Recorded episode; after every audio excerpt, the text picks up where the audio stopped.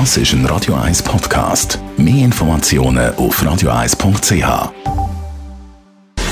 Gesundheit und Wissenschaft auf Radio 1. Unterstützt vom Kopfwehzentrum Irlande Zürich. www.kopfwww.ch auch bei den Grosseltern werden die Enkel meistens so richtig verwöhnt. Sie werden mit Liebe überschüttet und mit Zucker belohnt. Das zeigt jetzt auch eine Studie von Zahnärzten. Die amerikanische Vereinigung der Zahnmedizin nämlich, die hat das bestätigt, was viele sicher schon vermutet, nämlich bei den Grosseltern gibt es Süßes an Gogo, auch wenn die Eltern dagegen sind.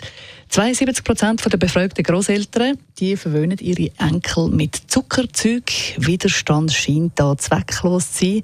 So bringen es dann auch noch die Hälfte der Eltern überhaupt auf den Tisch, das Thema Süßigkeiten.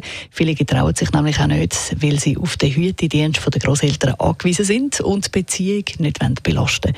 Darum lassen sie das dann eben, dass halt den kleinen Süßigkeiten geben wird. Was gut gemeint ist, das kann dann natürlich Folgen haben. Löcher in den Zähnen, Übergewicht, Herz-Kreislauf-Erkrankungen und so weiter.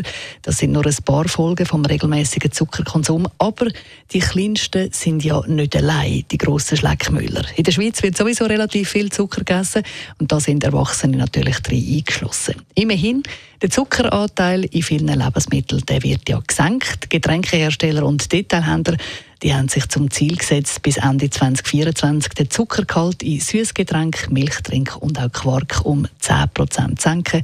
Das ist doch immerhin schon mal ein Anfang.